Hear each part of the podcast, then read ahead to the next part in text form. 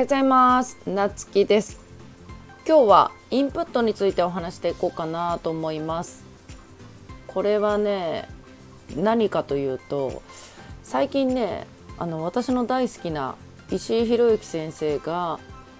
あの前にねコミュニティで出された本を電子書籍でね、えーと、先日販売発売されたんだけど「宅地スタイル」っていうね本で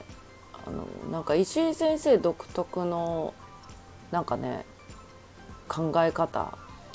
うん、っていうのが、まあ、石井先生の考え方をそのまま本に書いてるっていうところがなんか私はすごい好きで。でなんかこれまさにそうだよねって思ったところをねちょっとお話ししようかなと思ったのがこのインプットについてなんだけど。まああの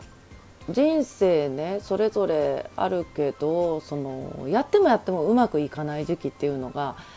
あってその時は力を蓄える時間だと考えた方がいいっていうね。であの調子が良くなってくるとなかなかねインプットの時間を避けないっ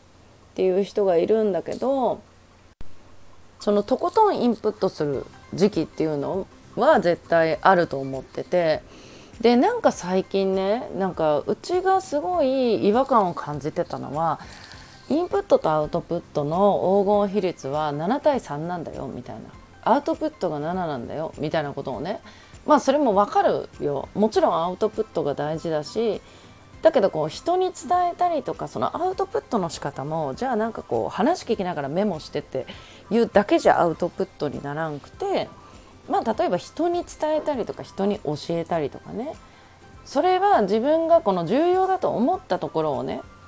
すればいいだけでなんかそのセミナーを受けながら全部が全部をねチャットに書いていく人とかいるんだけどそれはちょっと違うよねみたいな。その自分が印象に残ったことを書いていけばいいし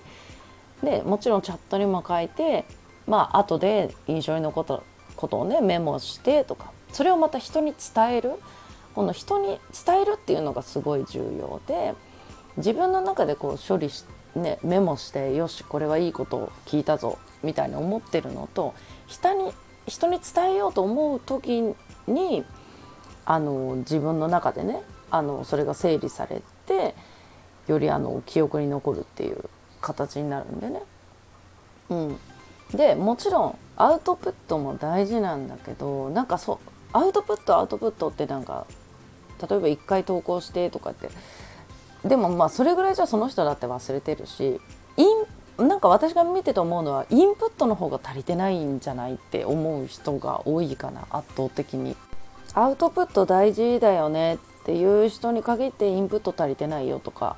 でまあうちはあの毎月電子書籍出してるんでって言ってもなんか1万5千字ぐらいなんでねあのうちが書く電子書籍って。短いんだけどそれでもまあめちゃくちゃなインプット量が必要なわけで本を書く時って。まあその本ね2 3 0冊とかまあそれについてのウェブ検索。例えば、えっと、コミュニケーション書だったらそのコミュニケーションについてのウェブ検索なんかもう何十件知ってるかも分かんないし何十冊読んでるかも分かんないぐらいとにかくもう目についたものは全部読んでる。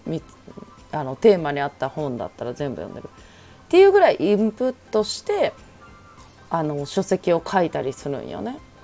だからなんかそのアウトプットにこだわってるけど実はインプット。でその割合が大事なんだよって。